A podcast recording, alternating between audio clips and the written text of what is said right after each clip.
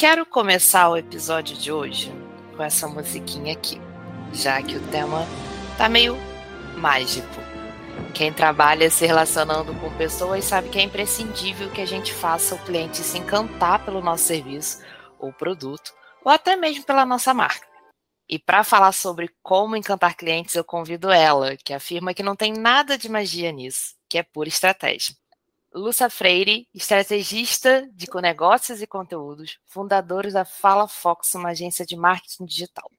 Além de viciada em café, livros e cães, ela também é viciada em encantar pessoas. Seja bem-vinda, Lu. Obrigada, Carol. Ah, a gente acha que é mágica, mas toda mágica tem também ali o seu passo a passo do feitiço, tem a sua palavra mágica, né? Não é simplesmente um desejo puramente. E Lu, eu quero começar com a conceituação. Explica para os nossos ouvintes o que, que é encantar um cliente. Então, a grande questão é que na maioria das vezes o cliente ele tem uma visão dele, né, do que, que ele quer de você. Principalmente quando a gente está falando de marketing digital, é muito comum o cliente chegar até uma agência, até um social media, com o que ele acha que ele quer, né? E encantar o cliente é conseguir mostrar para ele que às vezes ele tem uma visão muito pequenininha de todo esse mar que é a grande, esse grande mar que é a comunicação. E encantar o cliente, para mim, né, dentro do, da forma como eu trabalho, é conseguir mostrar para ele que ele tem mais soluções do que o que ele está enxergando naquele momento que acho que, é, enquanto empreendedores, né, todos nós somos. É, solu... so... nós resolvemos os problemas, nós solucionamos questões. Então, quando eu apresento para um cliente várias soluções ou mais soluções do que o que ele estava esperando, não tem como esse cliente não se encantar com aquilo que eu estou fazendo, com aquilo que eu estou oferecendo. E isso independente do serviço que você está fazendo. Né? No meu caso, a gente faz com marketing digital mas os meus clientes, por exemplo, não são clientes de marketing e a gente trabalha dessa mesma forma para os próximos clientes, ou seja, para os clientes deles, né? A ideia é você conseguir mostrar, uh, um, criar um universo de soluções onde a pessoa não consegue mais, tipo, nossa, eu preciso disso, eu preciso dessa pessoa na minha vida, eu preciso desse serviço, porque ele vai solucionar tudo como um passe de mágica. É mais ou menos essa minha visão de negócios.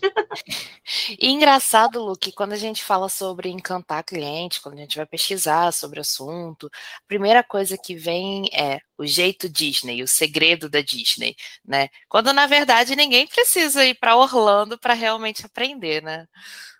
A Disney, ela é, vamos colocar assim, pelo menos para mim, que, na, que cresci na década de 90, a Disney era o grande símbolo né, do sonho de você realizar o sonho. Você ia para Disney, você podia se sentir uma princesa, você podia estar dentro daquele castelo.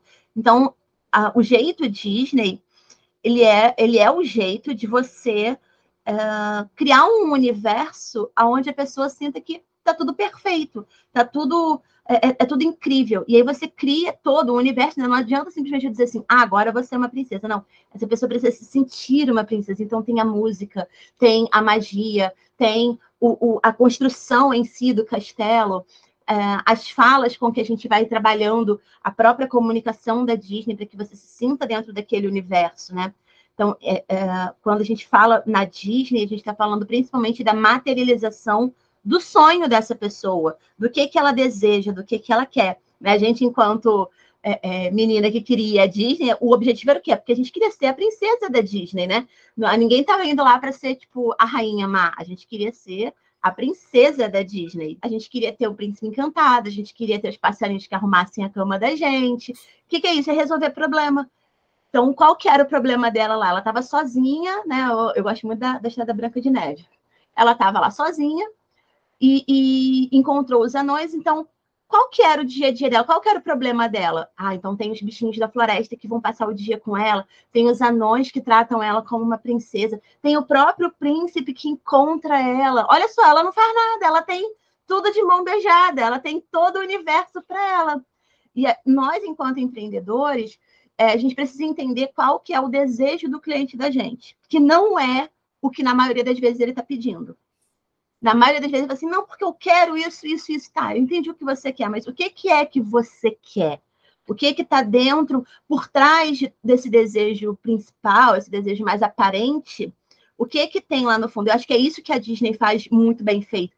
É entender que toda menina nos anos 90 queria ser aquela princesa. E quando a gente fala, ah, eu vou para Disney, ah, porque eu vou passear, eu vou viajar. Mas no fundo, era a gente queria ser a princesa. Né? Então, é isso, é entender o que, que o cliente da gente quer por trás do desejo que ele está trazendo de forma mais objetiva e clara para gente. E como é que o empreendedor pode encantar o seu cliente, sim. É, a gente aqui na Rede a gente trabalha muito com pequenos empreendedores, médios empreendedores, né? Então, é, muita gente às vezes pensa assim, nossa, mas eu não sou nenhuma Coca-Cola para poder fazer aquela coisa da felicidade, do encanto. Mas nós, pequenos empreendedores, também podemos encantar os nossos clientes. Então, qual é o ponto de partida? Além do, depois do entender o objetivo, entender o desejo? É ouvir. Ouvir o que o cliente não está dizendo. Por exemplo, quando a gente faz, é, quando eu faço uma entrega de um, de um serviço, de um, de material, ouvir a reação dele, entender o que, que ele está, o que, que ele, o, o, o sentimento que ele tem sobre aquilo ali. Então, por mais que a gente seja não, nós não, te, não tenhamos todo o poder da Coca-Cola ou da Disney, por exemplo, entender o nosso cliente é a parte principal do nosso trabalho. Não importa, eu, eu, falo muito isso quando eu dou aula, e toda vez que eu dou aula sobre isso, eu vejo as cabecinhas explodindo, e eu fico, nossa, gente, eu devia falar mais sobre isso, porque acho que o mundo devia saber sobre isso. A maioria das pessoas se apega ao que elas vendem. Então, assim, ah, eu vendo. Rapidinho. Deu uma Sim? travada.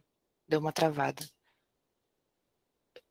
começou a travar quando você falou assim, a maioria das pessoas. Aí... A maioria das pessoas se apega àquilo que elas vendem, né? Então, por exemplo, eu vendo uh, o, gerenciamento de redes sociais, por exemplo, é um dos serviços que a gente oferece, tá? Não, eu não vendo o post, eu não vendo a copy. O que, que a gente vende? A gente vende o tempo do cliente. Porque enquanto ele não está precisando se preocupar com a comunicação dele, com a estratégia de comunicação dele, ele está é, focando na venda, no cliente dele, no serviço dele. Né? É, um, um, psicólogo, por exemplo, um terapeuta, ele não vende a terapia. E todos eles ficam sempre olhando para minha cara, tipo, nossa, do que, que ela está falando? Ninguém vende a terapia, que a gente não quer comprar o processo. Eu não quero comprar semanas indo até um local ou encontrando uma pessoa pela internet para falar sobre os meus, os meus casos, as, as minhas questões. O que eu quero, no final das contas, é me sentir bem no final da terapia. E a maioria das pessoas está focando no o que eu entrego. Ah, eu, eu, vendo uma terapia, eu vendo um produto, eu vendo um serviço. Quando, na verdade, a gente precisa entender o que, que esse cliente que está consumindo esse produto, esse serviço, essa terapia, o que, que ele quer?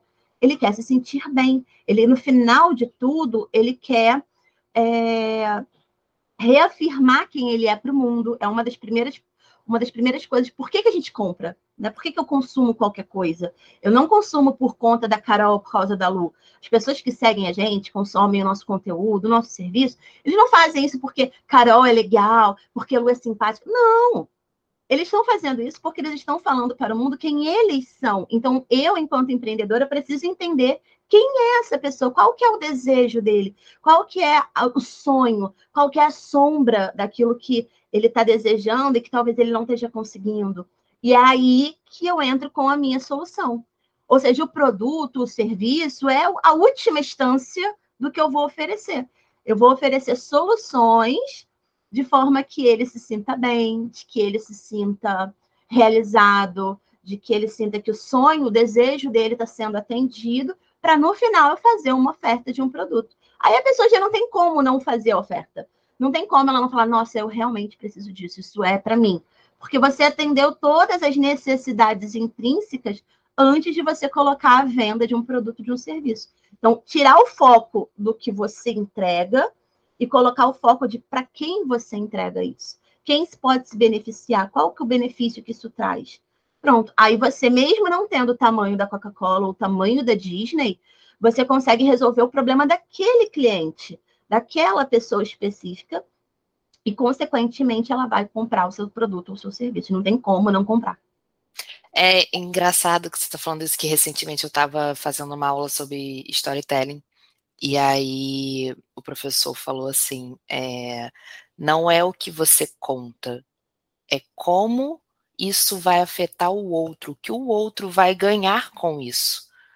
Não é o, não é simplesmente você virar e falar assim, nossa, eu sou especialista em marketing digital. Eu sou, eu faço posts como ninguém, eu consigo vender a mãe através do Instagram. Tá, mas e aí? Como que isso vai afetar a outra pessoa que está no outro lado da tela? Né? E eu achei muito interessante, porque o, o, o, fazer esse paralelo entre a contação, contação de história, que é o storytelling, a forma de você contar a história, com essa parte de ouvir o cliente. E a gente está tão carente ultimamente. Né? Se você se propõe a ter um negócio digital e você diz que vai responder pelo WhatsApp, você tem que responder. Isso é o primeiro compromisso.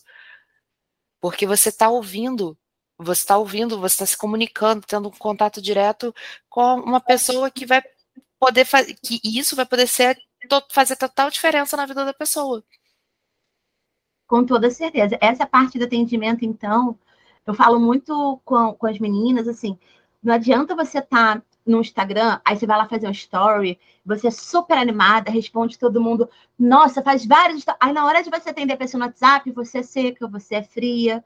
Não, você tem que ter uma unidade de comunicação. Então, assim, se eu sou super simpática lá na hora que eu boto a minha cara no sol, eu também tenho que ser super simpática na hora que eu vou atender a pessoa. É óbvio que a gente tem alguns limites uh, de, de, de, atendimento, obviamente, porque somos uma empresa, porque temos uma visão de negócio sobre o que a gente está fazendo, mas ainda assim a gente não pode ser díspare, né? Então, assim, se eu estou num canto sendo super simpática, super alegre, não adianta eu chegar na minha aula e ser toda seca, não adianta eu chegar no meu atendimento ao cliente e falar, ok, tudo bem, então tá aqui o seu preço, tá aqui o seu produto. Não, eu tenho que continuar aquilo que eu trouxe da, da, do, do canal que essa pessoa me conheceu. Se ela me conhecer lá no YouTube, eu tenho que trazer a mesma, o mesmo tipo de comunicação, que inclusive é o ideal é que a gente tenha o mesmo tipo de comunicação em todas as redes, né? Mas a gente entende que dependendo do formato, a gente também tem um pouco de ah, uma pessoa é mais tímida, a outra pessoa é mais falante. Então, tudo bem, dependendo do formato, você vai mudar um pouquinho ali a sua forma de comunicação. Mas, de certa forma, o DNA da sua marca, ele tem que estar em todos os pontos de contato desde o primeiro momento em que essa pessoa te conhece até o momento em que ela recebe o, o seu produto, o seu serviço no pós-venda, né? Que é uma outra coisa também que é super deixada de fora, né? A gente fala sobre, muito sobre vender, vender, vender, vender, quando na verdade o pós-venda é um dos pontos mais importantes para que a gente continue vendendo depois, né? Sim. E tem diferença, Lu, entre as estratégias usadas no digital e no físico? Ou a gente consegue adaptar é, é, para os dois ambientes? Uma coisa é pensar na estratégia do negócio. Que a estratégia de negócio ela vai precisar abarcar todos os pontos de contato, físicos ou digitais. Outra coisa é pensar na minha estratégia de comunicação, que, obviamente, quando eu falo sobre comunicação, eu também estou falando, inclusive, do meu ponto de contato físico, porque eu também tenho, é, por exemplo, uma pessoa que tem um espaço físico real, ela tem vitrine, ela tem banner, ela tem a própria cultura da empresa com o vendedor, com o atendente que está dentro do, do estabelecimento dela.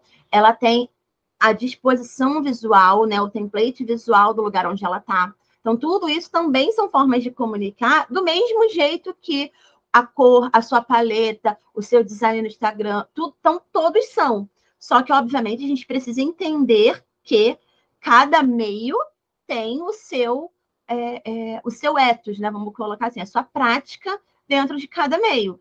A própria internet, dependendo do, do, do, do canal que você utilize dentro dela, ela vai mudar essa forma também de comunicar.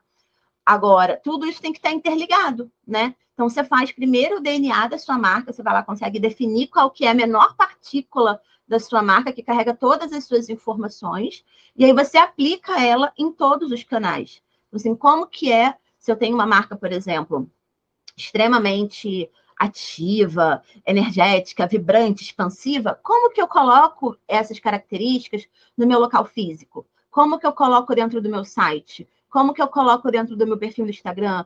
Então, é entender quem eu sou e como eu ajo em todas essas variações de lugar. É que nem a gente. Quando a gente está trabalhando, a gente tem uma determinada postura. Quando a gente está com os nossos amigos, a gente tem outra. A gente não deixa de ser a gente, mas a gente tem variações da nossa personalidade, né? Então, se eu estou no meio de amigos, eu vou rir bem alto, bem, bem gostoso, prazeroso. Se eu estou, às vezes, num ambiente mais é, é, é, profissional, então eu vou rir um pouco mais delicada, eu vou dar um diminuir ali meu tom, porque segundo meu marido e meus filhos, eu rio que nem bruxa. Então, por exemplo, eu não posso rir de qualquer jeito, em qualquer lugar, né? Infelizmente. Então, é um ponto. Como que é a minha marca se comunica em cada um dos locais que eu estou entrando em contato? Isso que você falou do storytelling é muito legal, porque o storytelling é justamente o que vai fazer, é como se fosse a linha que costura todas essas coisas juntas. Então, dependendo da sua estratégia, você consegue começar um storytelling no digital terminar no físico, por exemplo. Você começa uma ação é, é, a partir de um perfil que vai terminar com a pessoa dentro da sua loja, dentro do seu consultório, dentro do seu estabelecimento. E o storytelling é que vai alinhavar tudo isso e vai contar como você resolve o problema das outras pessoas. Eu acho que esse é o foco de tudo. Como que você resolve o problema das pessoas que chegam até você? E eu já falei isso em outro episódio, e eu acho muito legal, assim, é, a maioria das pessoas, principalmente no, no Instagram, é, falou assim: ah, não, você tem que conhecer, as, você tem que focar nas dores do seu cliente, né? E num outro episódio a gente comentou sobre isso, que muitas vezes você não. O, o, o trazer a dor pode ser muito doloroso para aquela pessoa, né? Então que você não tem que focar na dor, você tem que focar na solução, como você está falando.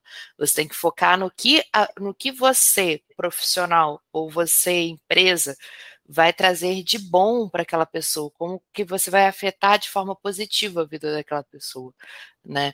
Não é o falem bem ou falem mal, mas falem de mim, é o, o eu estou aqui para ajudar, eu tenho um propósito, né? Toda empresa tem um propósito, existir. Não é só vender, não é só pelo dinheiro, por mais que seja importante, mas o, o você tem um propósito de, de seu trabalho ajudar pessoas, né? de elevar o nível, vamos dizer assim, das empresas. Enfim, cada empresa tem, tem a sua. Mas essa, essa questão de você trazer o ponto positivo, você focar na solução e não na dor, né? É importante você conhecer a dor, mas você focar na solução, eu acho que é um bom caminho, né? Quando você quer encantar o seu cliente. Com certeza. A dor, ela não é que a gente vá é, ignorar a dor. Na verdade, a dor nos ajuda a entender como que eu posso solucionar. Né? Então, assim, se eu sei que a dor do meu cliente é, que nas minhas alunas é, é sempre isso, né? Eu não sei o que fazer. Eu paro, eu sei, eu já entendi que o digital é importante, eu já entendi que o conteúdo é tudo, eu já entendi isso. Ok, eu não sei o que fazer. Então, obviamente que depois de cinco anos trabalhando com isso, eu sei apontar por que, que ela não consegue fazer. Né? Na maioria das vezes, a gente tem lá, um, principalmente a parte do storytelling. Ah, ah, é assim, minha vida não é importante. Nossa, eu já ouvi isso assim inúmeras vezes. Minha vida não é importante, mas eu não tenho nada no meu dia que seja importante. Você, calma, já parou para ver o que, que você vê das outras pessoas? Às vezes tu tá vendo o almoço da criatura e tu acha que isso é importante? Não é. Mas a forma como ela conta te faz ficar ali, te faz querer participar daquele evento que ela está mostrando. Então, é, é, é, na maioria das vezes, é valorizar a sua própria história. Agora, como que eu vou falar isso para a pessoa? Assim, olha, você não valoriza a tua história, por isso que tu não sabe o que escrever. Não. Eu não compro nada de uma pessoa que fale isso para mim. Claro que não. Porque é duro ouvir isso, é duro a gente ouvir que a gente não está valorizando o nosso próprio trajeto, que a gente não está se enxergando. Imagina alguém apontar o dedo e falar assim: você não está se enxergando, você tem medo de ligar uma história porque você está com, com vergonha da sua imagem. Isso é agressivo, isso dói, isso incomoda. É, é inclusive um ponto que a galera da terapia deveria entender porque eles querem que o povo comente. Tem várias pessoas. Ai, Lu, ninguém comenta no meu post. Eu vou lá olhar e falo, meu, mas reparou que para a pessoa comentar aquilo ali, ela tem que assumir para você, para ela, para o mundo todo, que ela está vivendo aquela situação? Eu não comentaria. Então a gente tem que entender um pouco a dor e mostrar a solução. Mas olha, quando a gente olha para a nossa história com mais carinho, a gente começa a perceber vários pontos que são, além de muitas vezes uma grande superação, são pontos estimulantes para as outras pessoas. Com a sua história, você consegue, talvez, estimular uma outra pessoa, é, motivar aquela pessoa. Aí a pessoa começa a dizer, ah, mas Aí, aí, vem o segundo ponto, né? Que assim, ah, mas eu não sei fazer isso, né? Primeiro ela vem do, eu não, né, minha vida não serve de nada, eu, aí daqui a pouco, mas eu não sei fazer. Não, calma, eu vou te mostrar como é que você faz isso. Vamos de pouquinho em pouquinho. E aí eu tenho uma técnica, né, que eu trabalho com elas, para elas desenvolverem esse olhar sobre a própria vida. E aí, muita gente tem, e eu só faço isso depois que a pessoa já está comigo, que a gente já tem um relacionamento, que eu já tive ali mais duas, três reuniões com ela, porque no início é muito doloroso você apontar dores para as pessoas, sabe? Então, é, é isso que você falou de às vezes é doloroso apontar a dor, dependendo do nicho da pessoa, a gente tem que ter muito cuidado com isso. A terapia, relacionamento, às vezes até a galera da advocacia, né? Quando fala, eu tenho, já tive cliente que era sobre divórcio, é muito difícil você falar. Você está tratando de, um, de, partes muito delicadas do, do, outro. Então, você queria que essa pessoa comente, que essa pessoa curta. Peraí, nem tudo é pelo engajamento. Às vezes, aquele conteúdo é muito importante, precisa estar no mundo. E você, como produtor daquele conteúdo, como a pessoa que coloca aquilo no mundo, na hora de você escolher lá o seu CTA, né? Tudo tem que ter CTA. Você não pode deixar de ter CTA. Você não pode fazer um post sem CTA. Pode sim, amor. Claro que pode, porque dependendo daquilo que você vai colocar no mundo, você não tem como pedir para essa pessoa curtir ou enviar aquilo ali, sabe? Tipo, vai reverberar nela. Daqui talvez uma semana a pessoa vai estar tá pensando naquilo que tu escreveu e faz muito mais sentido do que ela curtir, do que ela compartilhar. Tipo, ela tá revendo a própria vida. Então, curtir, compartilhar, enviar, às vezes são coisas muito fracas de acordo com o que você consegue despertar dentro daquela pessoa. Eu vejo, eu tenho uma cliente que é nutricionista e a gente vê muito isso na nutrição. Pessoas querendo emagrecer, querendo ficar mais magra. E a gente vai entender por que, que essa pessoa quer ficar mais magra, por que, que essa pessoa está querendo. Mais... E você não pode simplesmente sair pontando o dedo assim na dor dos outros, sabe? É... E talvez seja uma parte da responsabilidade social que a gente tem enquanto produtor de conteúdo. Né? A, talvez esse seja um ponto que a internet, eu sou muito entusiasta da internet, muito, mas é um ponto que talvez a, a, essa comunicação mais descentralizada tenha se perdido.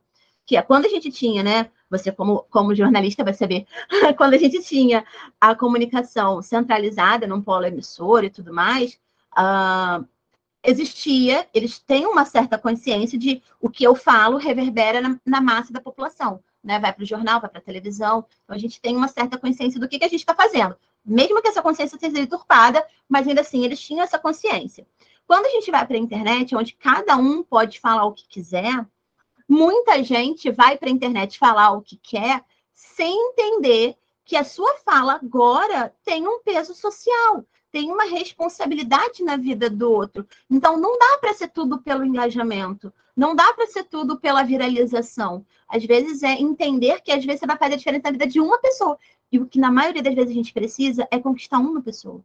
Se com seu post você conquistar uma pessoa, pronto, você ganhou um cliente. Você não precisa viralizar para ganhar um cliente, você precisa ganhar um cliente. Então, se preocupar com essa pessoa, entender essa pessoa, ser acolhedora, como você falou, dessa pessoa, com certeza você faz a venda. E você encanta, porque você já mostra o diferencial da maioria das pessoas que não está preocupada com ela, está preocupada em vender. E para quem está começando agora, Lu, assim, tipo, a gente. Muita gente que segue a Reden é, ah, eu, eu quero começar, mas eu não sei por onde começar a empreender, né? Para quem está querendo começar agora do zero, que dicas que você dá, assim? Primeiro, é entender como você pode ajudar. Na maioria das vezes, tem, inclusive tem alguns guias que explicam isso melhor, assim. É, mas é, é entender assim, como uh, eu sempre digo que a gente não tem uma ruptura. Né? A gente não. Tudo que eu aprendi, eu fiz administração, eu fiz química e depois eu fiz jornalismo. Gente. Na verdade, eu fiz é, administração química e jornalismo. E também fiz estética. Então, a pessoa fez um monte de coisa na vida. E eu, quando eu comecei a empreender, na minha cabeça era assim: agora eu vou empreender com jornalismo. E aí eu comecei a empreender com jornalismo. Até eu perceber que tudo que eu sei hoje é uma junção de todas as coisas que eu vivi. Então, quando eu falo para você, sou estrategista de negócio, poxa, eu fiz administração, aprendi muita coisa na administração. Eu nunca atuei como administradora porque eu parti para outra área. Quando eu entendi que assim, ah, não é exatamente isso aqui que eu quero para minha vida. Mas são conceitos que hoje me ajudam a focar e a falar para a pessoa assim: olha, pega esse rumo aqui, que talvez você tenha um, um, uma orientação melhor. Você vai chegar, talvez, no lugar onde você queira mais rapidamente. Então, quando eu entendi que. Obrigada. Quando eu. Café. Aceita um café? Ah, eu sempre aceito um café. Porque eu não consigo viver sem café. Então, é entender como eu posso ajudar. Faz tudo, faz uma reunião de tudo que você já aprendeu na sua vida. Não importa se forma formal, de forma informal. Às vezes, um livro que a gente leu traz tanto conceito, tanta, tanta motivação, tanta modificação interna na gente, que aquilo é considerado, para mim, uma forma de aprendizado. Então, junta tudo isso, entende? Como eu ajudo as pessoas? Meus amigos, minha família, as pessoas que me procuram, como que normalmente elas procuram a minha ajuda? Eu sou uma pessoa, às vezes, de fazer, de ir lá, de ajudar, de botar a mão na massa. Eu sou uma pessoa, às vezes, mais do pensamento. E dali você começa a, a, a sinalizar, né? Então, assim, ah, talvez eu seja uma pessoa do fazer. O que, que eu sei fazer? Sei fazer com a mão, eu sei fazer. Dali, e, e até você encontrar aquilo que você vai fazer com o melhor que você tem. Que às vezes a gente quer empreender, eu falo muito isso da química. Quando eu fui fazer química, eu adorava química, apaixonada por química. Eu sabia muito química. Fui para a UFRJ, durei quatro períodos, assim, e foi extremamente maçante para mim. Fiz cálculo 1, um, fiz cálculo 2. E eu ficava assim, meu, isso não é para mim. Porque, no fundo, a minha habilidade não era que, por mais que eu estivesse fazendo, eu estivesse conseguindo, era doloroso, era cansativo.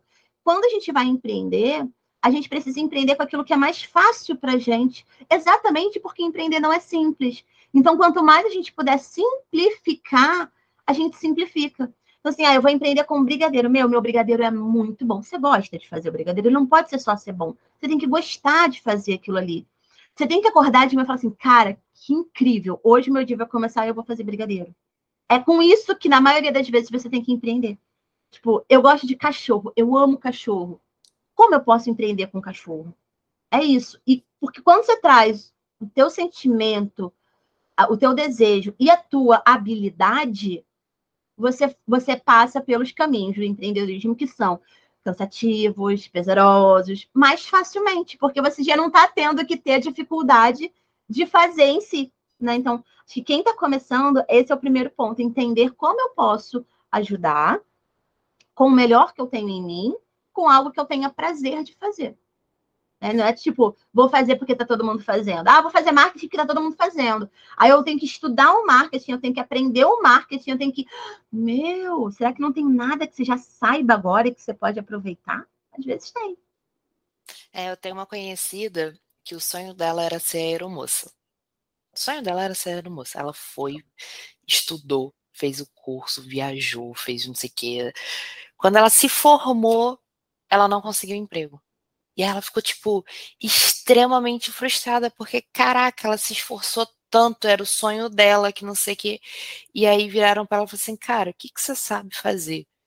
Que pode, tipo assim, te sustentar por enquanto, até você conseguir um emprego como aeromoça. E aí ela começou a fazer docinho personalizado. E aí, resumindo a história, ela até hoje tem uma empresa de docinho personalizado, porque ela se aperfeiçoou naquilo. E assim, é gostoso, é bonito. Ela é super simpática e atende super bem. E aí você tem, a, você tem ali na sua mão. Ela precisava ter essa, essa frustração. Ok, ela podia enxergar que, assim, caraca, não deu certo. Mas ela já tinha nas, literalmente nas mãos dela um poder que era o, o encantar pessoas, encantar. A gente tem pena de comer o doce, Porque a gente olha assim, tipo, caraca, como é que eu vou comer isso aqui, velho? É tudo tão perfeito. E aí, quando você come, você não se arrepende de ter comido, porque é delicioso. E, Pode não ter fica... sido o sonho, né? E você Pode... fica com a vontade de comer outro. Tipo assim, nossa, na próxima festa eu tenho que encomendar com ela. Você não consegue não fazer com ela, Exato. porque todo mundo sai falando bem, porque você... as fotos ficam lindas no final. Aí você fica, nossa, não tem como não ser ela da próxima vez de novo. E essa parte da, da frustração, é... a gente tem que acolher. A gente tem, não. Eu sempre falo que é uma visão minha. Se fizer sentido para você, ótimo, né? Mas a gente precisa acolher as nossas frustrações e entender que elas fazem parte, elas constroem quem nós somos. Antes de ter a Fala Fox, do... eu já tive empresa de estética que faliu porque eu fui roubada, fui fraudada pelo banco. É, eu, te, eu, eu trabalhei numa grande agência, perdão, eu trabalhei numa grande empresa de estética em Maceió, onde eu morei, que são considerados hoje, inclusive, uma, a maior empresa de estética do Nordeste aprendi muito lá. Eu, fui, eu tive várias situações que, assim, foram. Hoje eu olho e falo, nossa, aprendi muito em todas elas. Mas é claro que naquele momento, às vezes era frustrante acabar, encerrar, finalizar, não dar certo.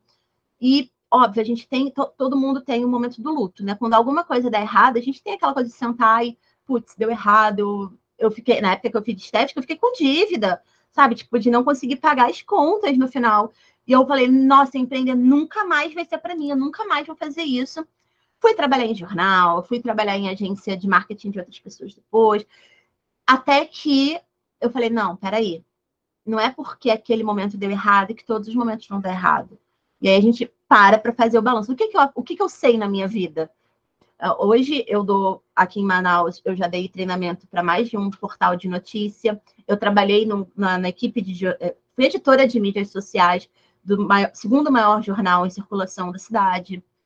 E falei, cara, não é possível que eu estou treinando os outros e nesse tempo todo a Fala Fox nunca deixou de existir, mas eu só trabalhava com a prestação do serviço. E foi quando eu comecei a ter essa visão de peraí, eu posso aprender com a, com a parte negativa, que eu saí do jornal, e eu saí do jornal porque é engraçada essa história. a, eu acho que ela nunca vai ouvir esse podcast. ela não é do digital, então ela não vai encontrar a gente. Vamos viralizar que ela não vai encontrar. Mas a pessoa que tomava, que era a parte administrativa do jornal, ela não entendia sobre o que eu fazia. Né? Obviamente, ela era uma pessoa que já tinha mais de 50 anos, não tinha nenhum conhecimento da área de comunicação, principalmente comunicação digital, ela só fazia parte administrativa. E ela me chamou na sala dela, porque os, os anúncios do Facebook começaram a, a, mudar um pouco o padrão na época. E ela me chamou na sala dela para falar que estava agora diferente. Não é o valor, o resultado que a gente estava tendo, não. A página em que ela entrava foi quando o, o Facebook começou a instalar o Facebook. Acho que foi o Meta que eles começaram a testar. E mudou a apresentação, a interface do negócio, entendeu? Foi uma das muitas alterações do Facebook e ele mudou a interface. E ela me chamou lá para dizer que eu tinha mudado o Facebook. Eu não sabia se eu chorava, se eu ria, se eu ficava orgulhosa. Afinal de contas, eu, uma mera mulher, estava mudando o Facebook dela. Que incrível! E não era. E não, não adiantava explicar para ela que uh, aquilo era uma atualização da própria plataforma, porque na cabeça dela, responsável era eu, né? Eu era editora de mídias sociais, eu fazia os anúncios, eu fazia, eu colocava as publicações na rede. Então eu tinha mudado o Facebook. E aí foi quando eu falei, não, não, não tem como ficar, não, não dá para ficar. Eu perdi um pouco a paciência, porque eu não sou uma pessoa tão calma assim. Resumindo a história, saí de lá, treinei outros portais. Quando eu parei, falei, cara, eu tô treinando uma galera, peraí, o que, que eu posso fazer com isso? E daí surgiu a mentoria da Fala Fox quando eu passei a treinar outras pessoas com todo o conhecimento que eu tinha. Se eu não tivesse passado por isso, talvez eu nunca tivesse me enxergado nesse lugar. Então, a, a, a aeromoça, talvez ela nunca tivesse desenvolvido toda essa habilidade e tivesse um emprego mediano. Tipo assim, talvez ela até conseguisse ser, ser, ser, ser aeromoça, mas talvez tivesse assim, na, na época da pandemia, por exemplo, que todas as empresas tiveram, é, cortaram, talvez ela tivesse sido mandada embora, olha aí Então, são, são coisas que a gente não tem como prever, né? Ah, são causas que a gente fabrica durante a nossa vida que vão levar a determinadas consequências. E habilidades que a gente desenvolve, às vezes, na adolescência, na infância, na juventude, é que, na maioria das vezes, são as habilidades que a gente deveria juntar e empreender com elas, porque é aquilo que a gente efetivamente é muito bom. Enfim.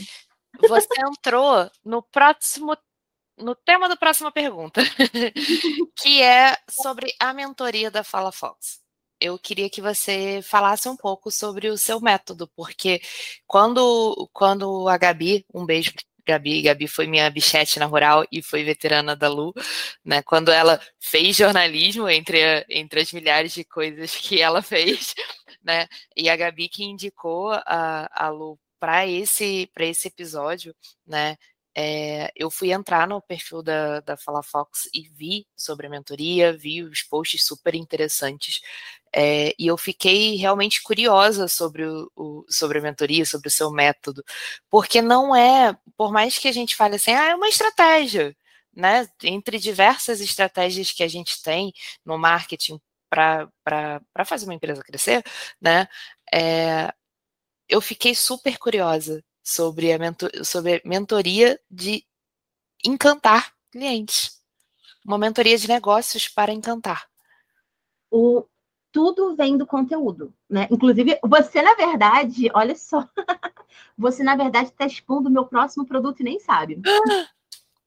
Porque a Fala Fox, a, a, a, mentoria de conteúdo estratégico, ela surge com base na minha grande experiência, que era criar conteúdo, né? A gente aprende a criar conteúdo na faculdade, são cinco anos criando conteúdo. Falei, bom, vou ensinar a galera a criar conteúdo, né? É isso aí que eu faço. Porque a base do branding, que é a minha linha de trabalho, é essa comunicação que é servir, né? Como eu posso servir ao outro, no meu caso, com conhecimento. Então, como eu posso servir com o meu conhecimento. Uh, então, vamos ensinar a galera a criar conteúdo. Criei, peguei meu método, peguei o que eu já fazia na agência e, de... Perdão, e desenhei o que, que era que o passo a passo da coisa. Comecei individualmente primeiro, para a gente validar um método, né? Tipo, não é assim, ah, eu sei fazer isso, vou abrir, vou fazer um 6 em 7. Não, peraí, vamos validar esse método. Validei o método, montei então uma turma e a gente começou a trabalhar em cima dessa turma que é, é, é bem interessante falar sobre isso, porque assim, a gente tem nichos que são que vendem produtos muito caros, de alto ticket, serviços muito caros ou muito necessários. E foi muito engraçado porque eu comecei com uma galera que na maioria das vezes é desprezada, inclusive de forma social, que é a galera do artesanato. Né? Então, ah, artesanato é baratinho, artesanato não sei o quê. E foi muito desafiador para mim, porque as minhas primeiras alunas eram do artesanato eram da manufatura, que é uma coisa que, detalhe, a gente falou sobre dor mais cedo, não tem dor. Ninguém tem uma dor de eu preciso comprar uma coisa de crochê, eu preciso comprar um macramê. Isso não existe dor. Então foi meu primeiro desafio, porque não tinha dor.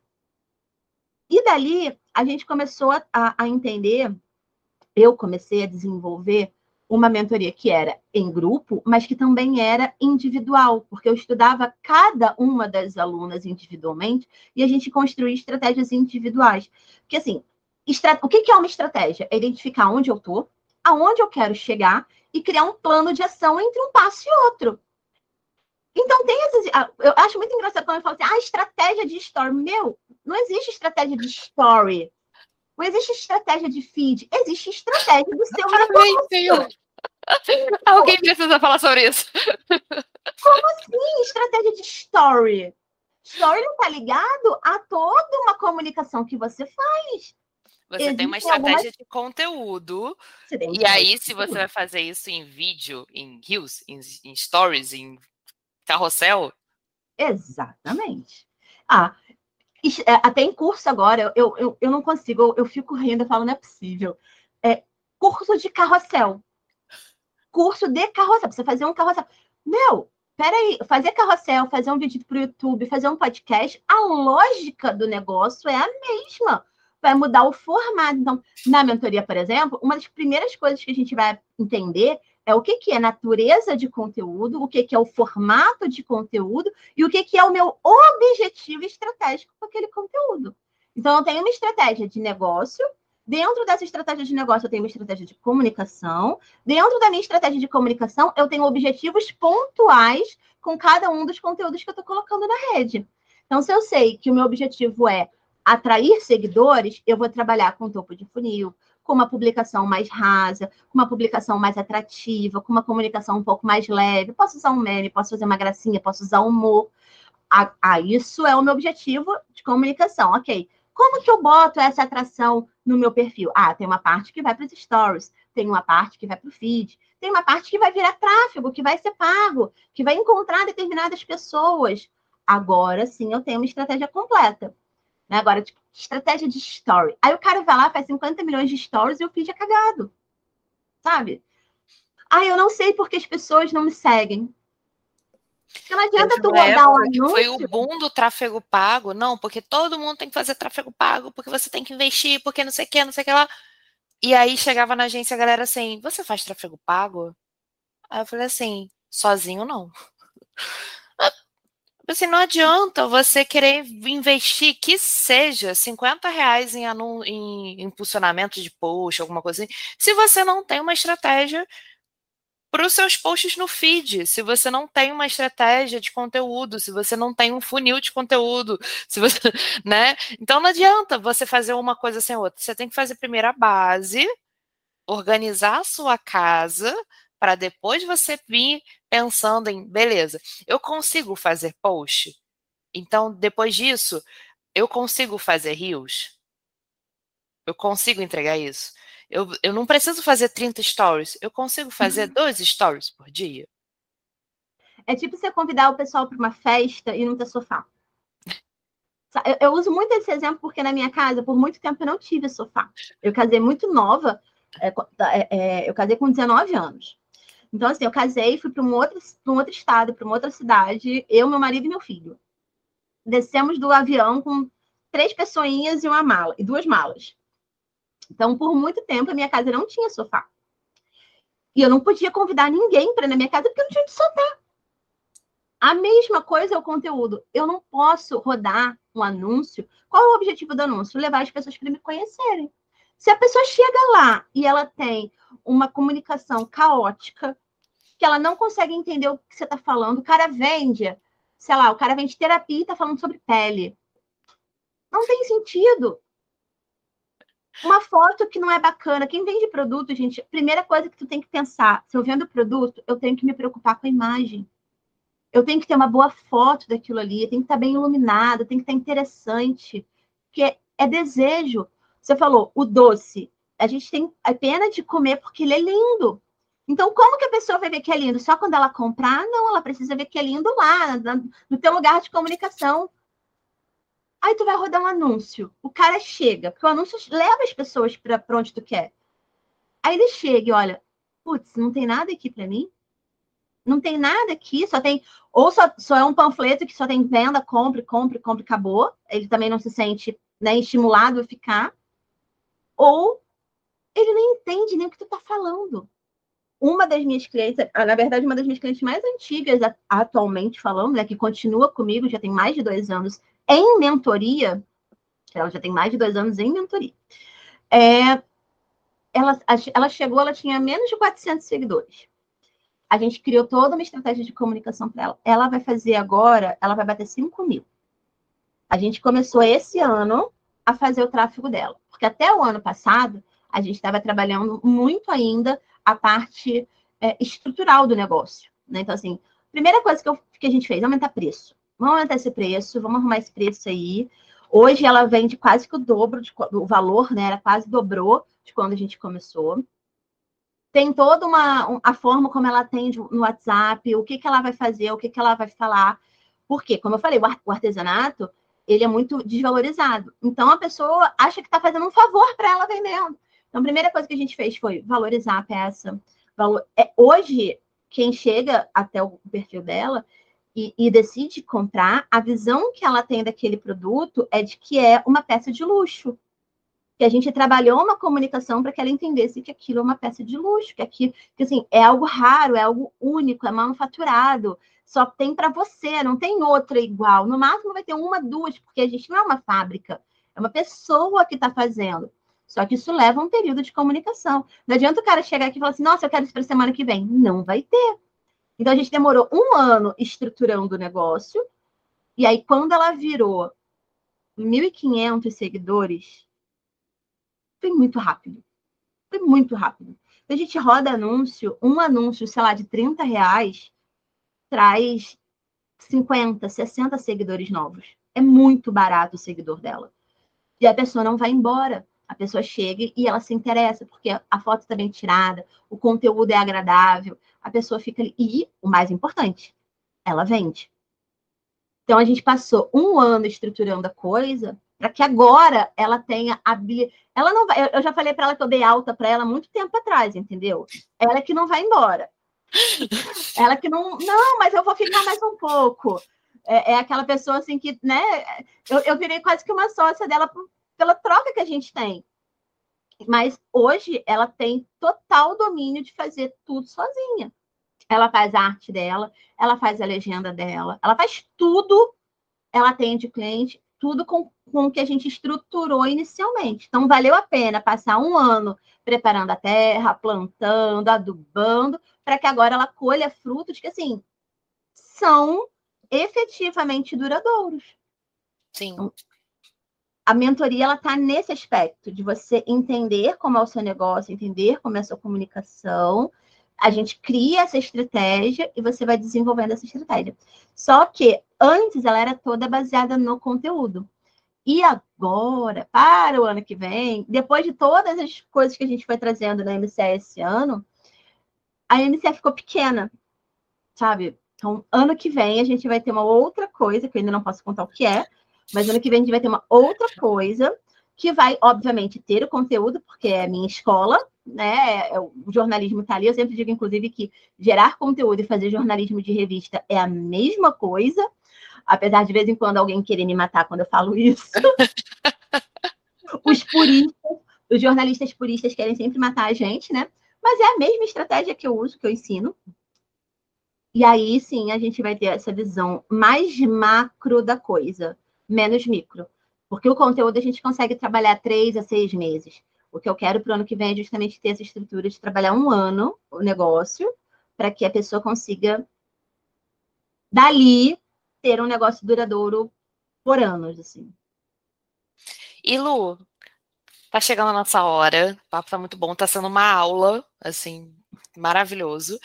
É, e para encerrar, eu quero deixar aqui um momentinho no jabá para você falar mais um pouco sobre o seu trabalho, vender o seu espaço. E é isso. Obrigada é. mais uma vez. E... Obrigada a você. Eu falo muito, eu, eu tenho um problema que eu gosto de falar muito. Às vezes Somos até a, a, nossa aula, a nossa aula dura duas horas. Já teve vezes de eu falar três, assim, em seguida, porque é, é um. Eu gosto de falar sobre isso. Eu gosto de... Por isso que a minha dica é faça o que você gosta. Porque quando você gosta de fazer sobre aquilo ali, você vai acordar cedo, você vai dormir tarde, você vai passar o final de semana, mas você vai ficar feliz com o que você está fazendo. Então, daí, a minha dica é o que eu vivo real. Bom, é, a mentoria, a NCE, ela é aberta, entretanto, a gente faz uma aplicação né? Então, para a pessoa, ah, eu quero muito participar, ela preenche um cadastro, porque é, exatamente para a gente não ter esse ruído na comunicação de pessoas que querem só o tráfego pago, da galera que quer viralizar. Me, me dói quando alguém fala assim para mim, como eu faço para viralizar essa semana? Não sei, meu. Não, não é a minha estratégia. Então, para alinhar tudo isso. Só você falou isso, eu lembrei. É, eu tô, né, quando, agora que a gente está gravando esse, esse podcast, é, eu estou fazendo todo o rebranding da, da Heden, né? Tô, tô mexendo, eu zerei basicamente o, o perfil da Heden, fiz uma limpa e tal. Só que eu fiz um Rios, que deu tipo assim, já quase 4 mil visualizações, e a, nesse momento tá com 300 e poucos seguidores, porque eu fiz uma limpa mesmo.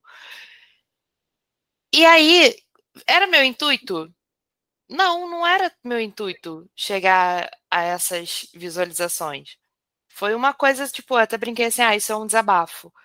Foi um rios que eu fiz que, pô, tô ali com 300 seguidores, eu não, não, não, não tô pensando em, em atingir não sei quantos mil visualizações num vídeo, sabe? Só que quando você faz pensando, ah, não, eu vou fazer isso para viralizar, ah. cara, é frustrante. É uma frustração que você não precisa. Então, e às vezes não, não, é, não, é o que, não é o que vai fazer resultado.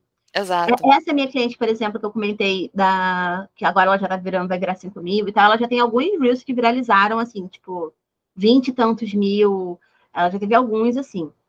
Só que nunca, viralizar nunca tá dentro da estratégia. Óbvio que a gente vai procurar um áudio bacana, a gente vai mas é sempre, eu, eu, eu bato muito pé nisso, porque assim, é um áudio que tem a ver com a sua marca. Não é tipo qualquer áudio. Ah, bota uma corda Pedrinho na vida. Meu, será que a corda Pedrinho tem a ver com a sua marca? Vai gerar uma sensação, um sentimento, que é o encantar cliente. Vai ter uma corda Pedrinho na Disney? Não vai. Não vai. Então, é ser coeso com a sua marca, para que dentro dessa estrutura, desse DNA, você então identifique. Então, ah, eu, ah, essa moça mesmo, ela já viralizou e nenhum foram esses áudios assim, porque ela não gosta, não tem a ver com ela, não tem a ver com a marca dela, né?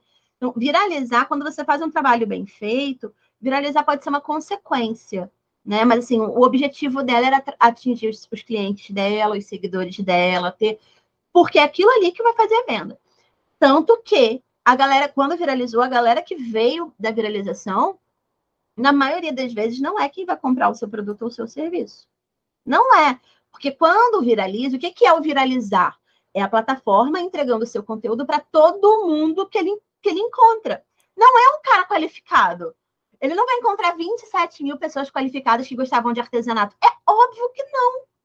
Ele pegou aquele áudio e pensou: hum, a, a Carol tá curtindo todo mundo que bota esse áudio, então vou pegar essa pessoa aqui que usou esse áudio e vou jogar para ela também. Não significa que Carol goste daquilo. Não significa que aquele produto, aquele serviço que está junto do áudio é o seu objetivo fim. Então, viralizar é legal, é bacana? É. Mas, de que ponto de vista? De vender?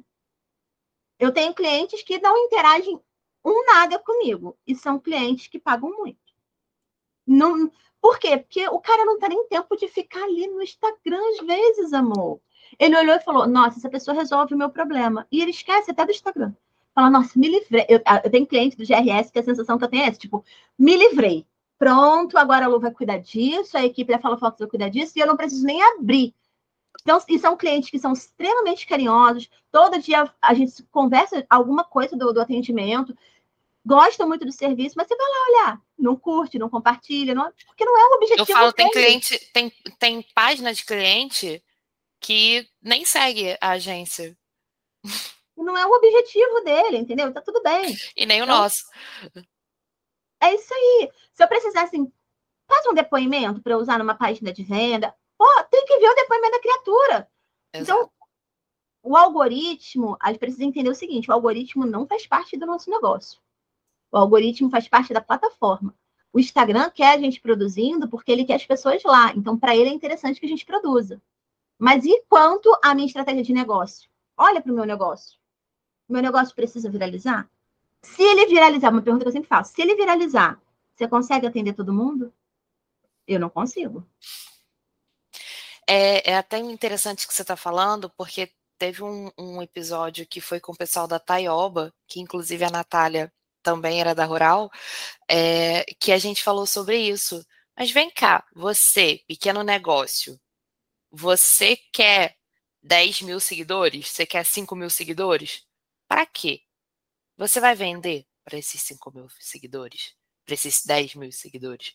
Você vai. Você é uma loja local do interior do Rio de Janeiro. Você vai vender para o Nordeste? Você vai botar na caixinha do correio e vai enviar? Porque se essa não for a sua, a sua intenção, porque pode ser, mas se não for a sua intenção, se não for o seu objetivo, para que que você vai querer isso? Por que, que você vai botar isso como meta? Sabe? não faz sentido. E tudo na comunicação, eu, eu, eu brinco assim, a gente é de humanas, nosso trabalho passa muito pela, pela humanas, né? Mas a, a estratégia de comunicação, ela tem que ser fria, no sentido de eu tenho um objetivo, é né, smart, né? É mensurável, é específico, é plausível, faz sentido para minha marca eu ter esse, esse objetivo? Faz sentido para a marca da sua cliente vir, viralizar e ter quase 30 mil visualizações num vídeo? É exatamente isso. É entender assim, qual que é o meu objetivo de venda?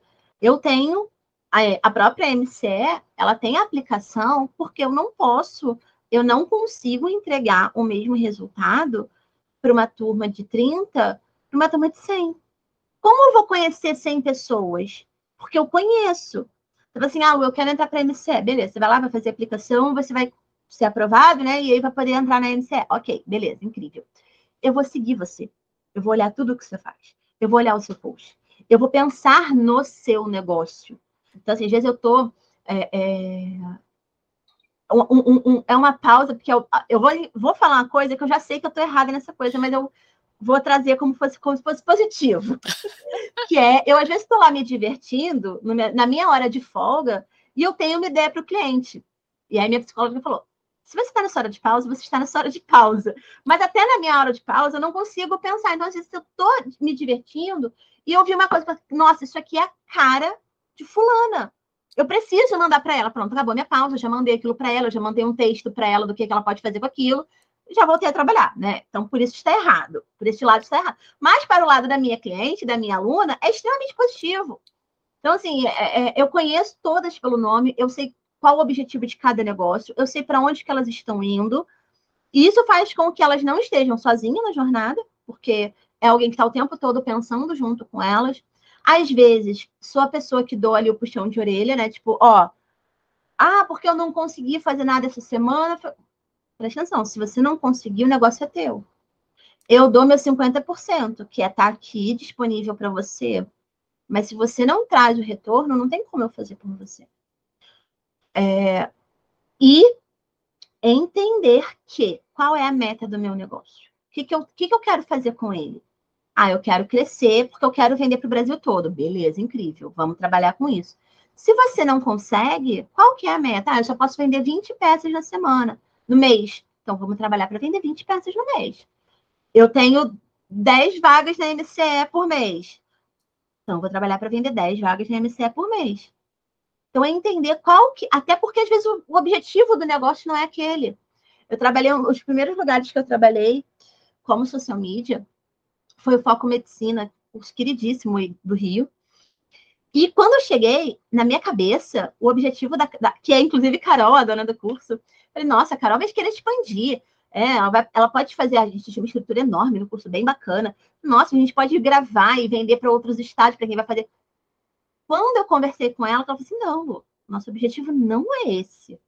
O meu objetivo é ter cada vez menos alunos e ter cada vez um serviço mais premium e mais exclusivo.